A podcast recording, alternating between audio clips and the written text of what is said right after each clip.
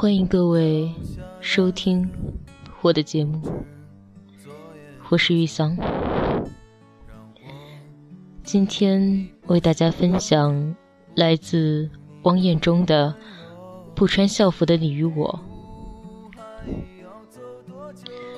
作为一个高中生，我在平日里见到同龄人时，总也只能看到他们穿校服的样子。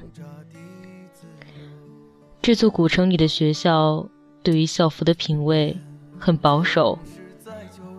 我们学校的校服设计只有单调的蓝色运动衫样式，而别的学校也都差不多，颜色种类单调。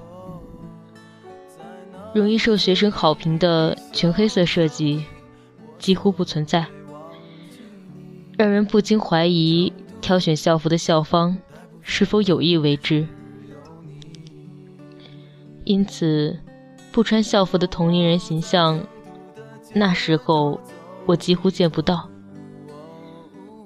我上学放学总是独自一人骑车，休息天从不出门。或许我也曾无意中在马路上见到不着校服的学生，只是他们若不穿校服。我就更无从判断对方是不是学生。校服无疑是丑陋的。校园里通常只有最帅的男生和最漂亮的女生，才可以靠一颗脑袋加上一些头发的外貌优势，成为众人的焦点。根据这种规则，我和其他大部分高中生一样。必须日复一日这样单调下去，成为丑陋集团中的一员。但是，在我刚搬进新住的小区不到一个月的时候，无意中在小区里见到一个我所遇到过完全不同的学生。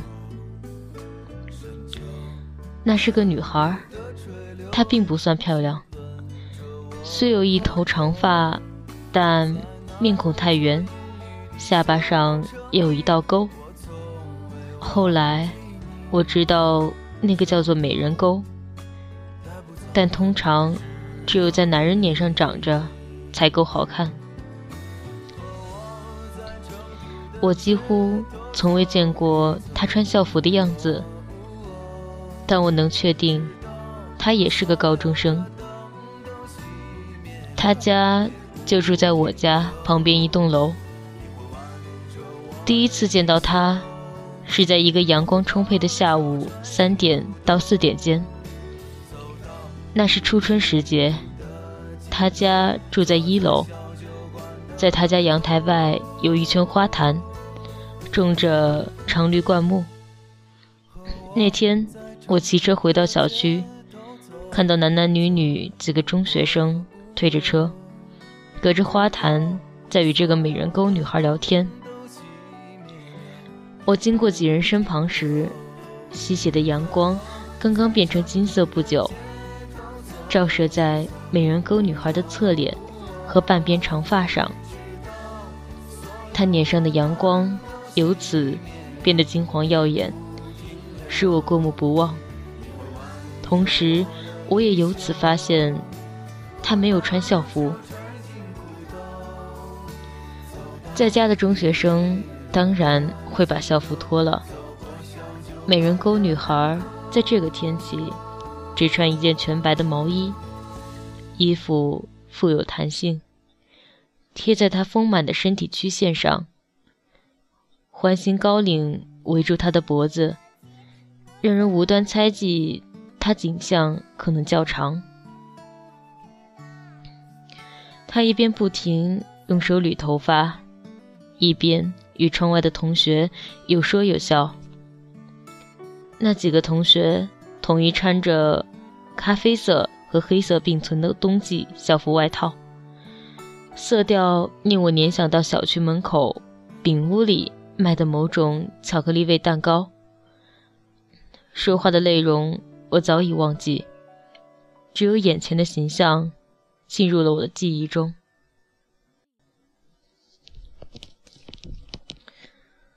从校服判断，他们都是小区北门对面那家重点高中的学生。数秒钟观察结束后，我骑车远离那群人，一直骑到楼下车库门口，停车上锁。同时，我在想，像那女孩那样住在学校旁边的同龄人，真是幸福。我就需要每天早上六点半起床，骑车半个钟头，才能抵达学校。到家后，我把校服扔在床上，换上运动服出去。再次经过那个阳台时，发现人都不见了。阳台窗户紧闭，窗玻璃后挂有一层白色窗帘。当晚，漫长的想象在我的脑海里生长。美人沟女孩真实存在的画面，只经历了数秒，但是我已经开始勾勒起她的日常生活。小区对面那家高中，生源较好，且只有两个快班。我估计她必然是快班学生中的一员。这些学生，不管何时。总是充满自信。快班二字带给老师们一种信心，而老师的信心就会在学生身上催生出自信来。所以，美人沟女孩也是个阳光女生。不然，何以解释下午那团笼罩在她脸颊和发丝上的金色光辉？而我这种学生。就比较适合黑夜出没，去上补习班。美人沟女孩拥有朋友，那几个推车来的，必是她朋友，而她应该还有其他朋友，不然他何以笑得那样灿烂？相较于我这种在学校里从来感觉不到有任何值得一笑的人。他们这种人活得轻松，而在离家近的学校上学，早晨可以多睡一会儿，下午可以早点到家，一切都那么平静、祥和，充满温馨。我的上学之路则充满意外，因为路太远，总遇上堵车，轮胎漏气。这类的事情，班主任对我这种迟到的学生的管理很简单，直接门口站着上早读课就成。美人沟女孩这辈子一定会比我少遇到不少麻烦。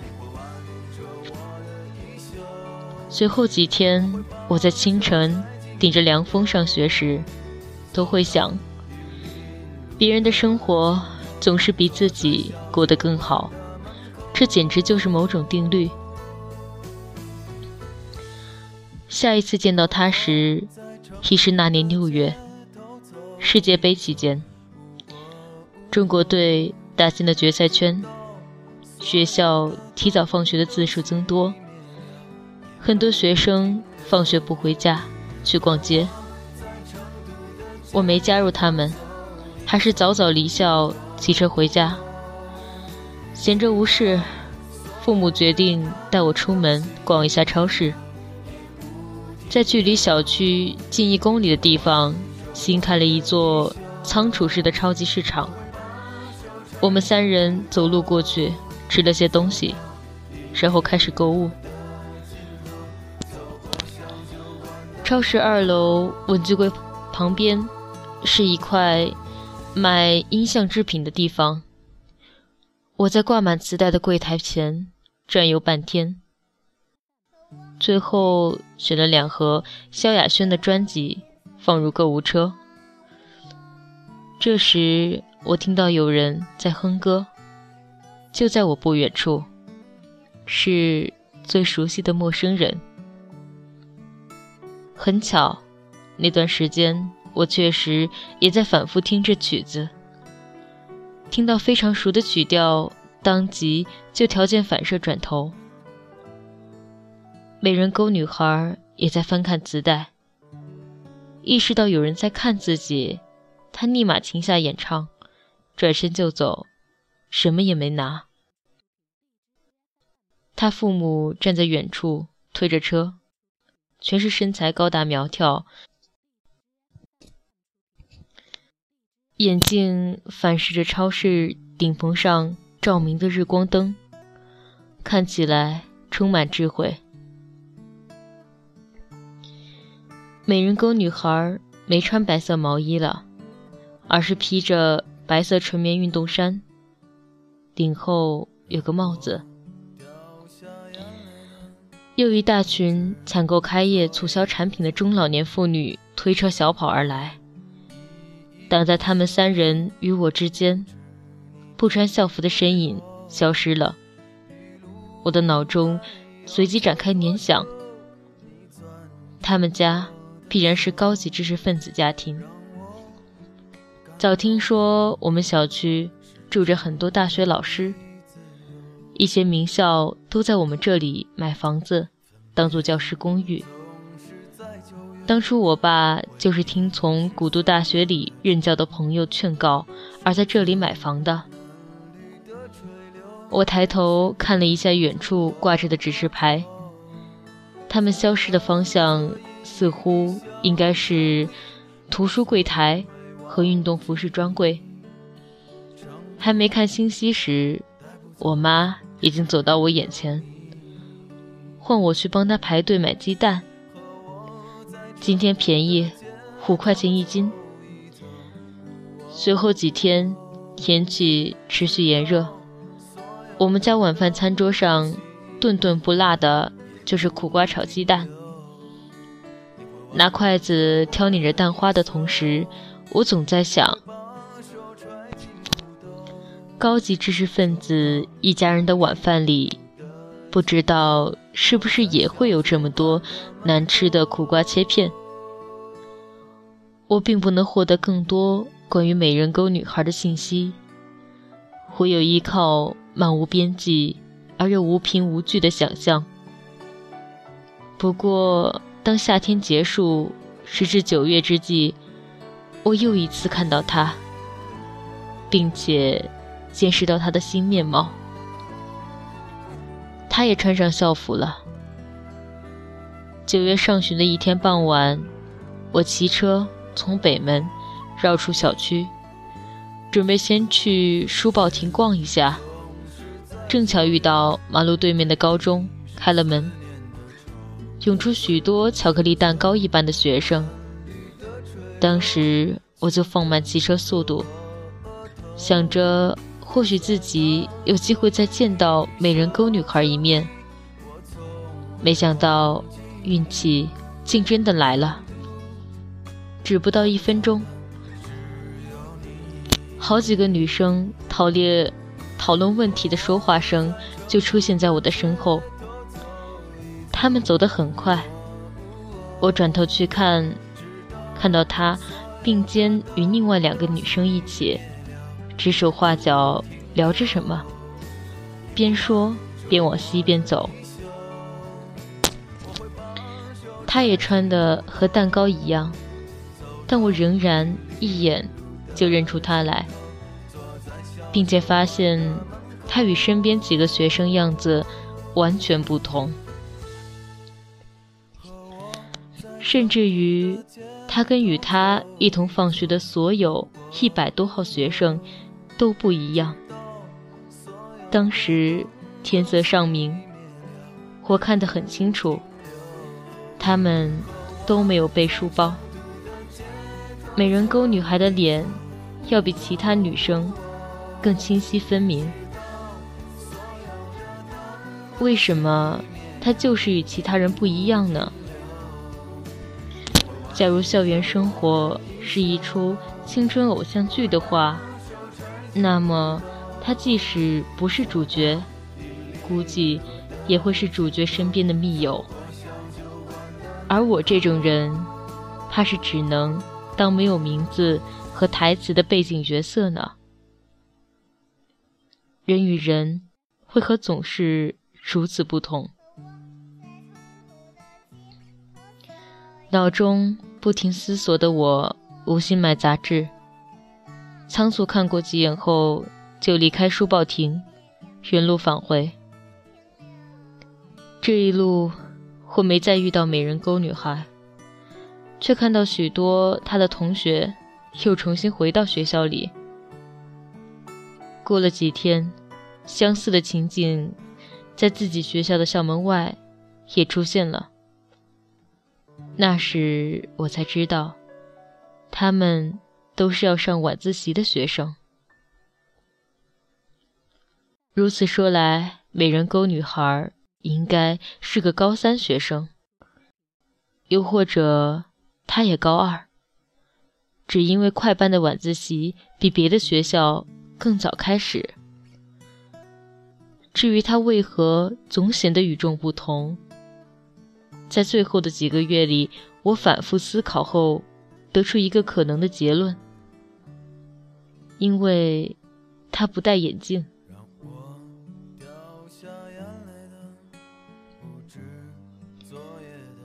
美人沟女孩从没在我的面前戴过眼镜，我至今仍能清晰地回想起，当我头一回在午后斜阳中看到她的脸庞时，阳光由侧面透过她的眼睛，从他瞳孔中央折射出琥珀般的橙黄色闪光。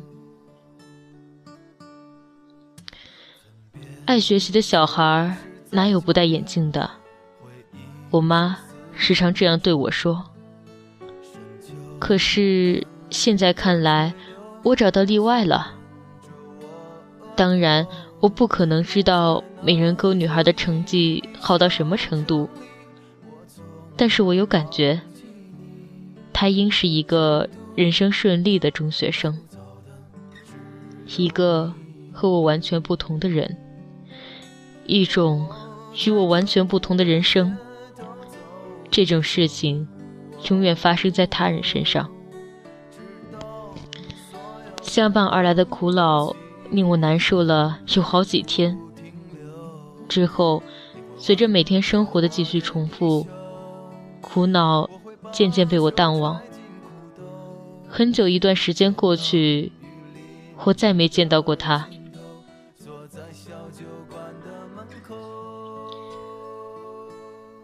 高二下学期开学后不久，一个周日中午，天气虽冷，但已有回春意。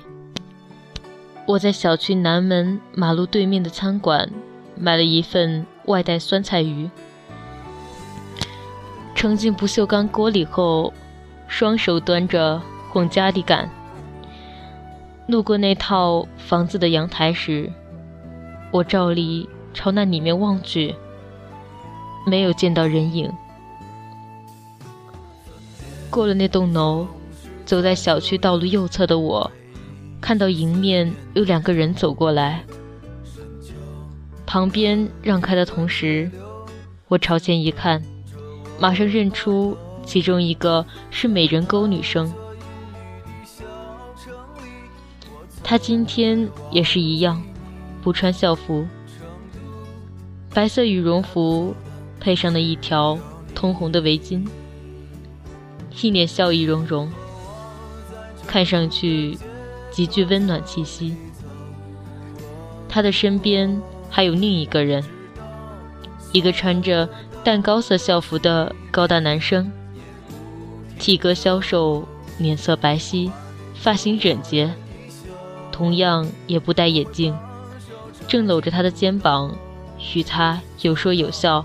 并朝我走过来，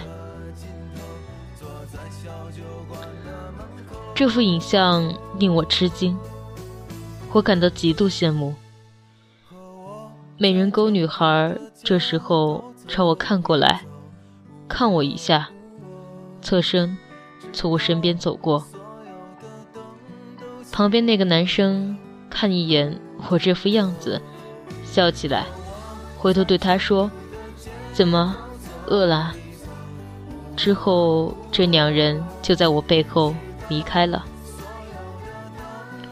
这些重点学校的学生，这些快班的学生，真是什么都有，什么都不缺。而我呢？我只是站在那里，手里端着一锅愚蠢的酸菜鱼。之后好几天，我情绪不振，不管做什么都无精打采。晚上放学回家，我骑车路过那个阳台时，总是故意加快速度。他们两个人看我的那种眼神，我怎么也忘不掉。连晚上睡觉前，脑子里出现的画面，也是那两双斜视的目光在看着我。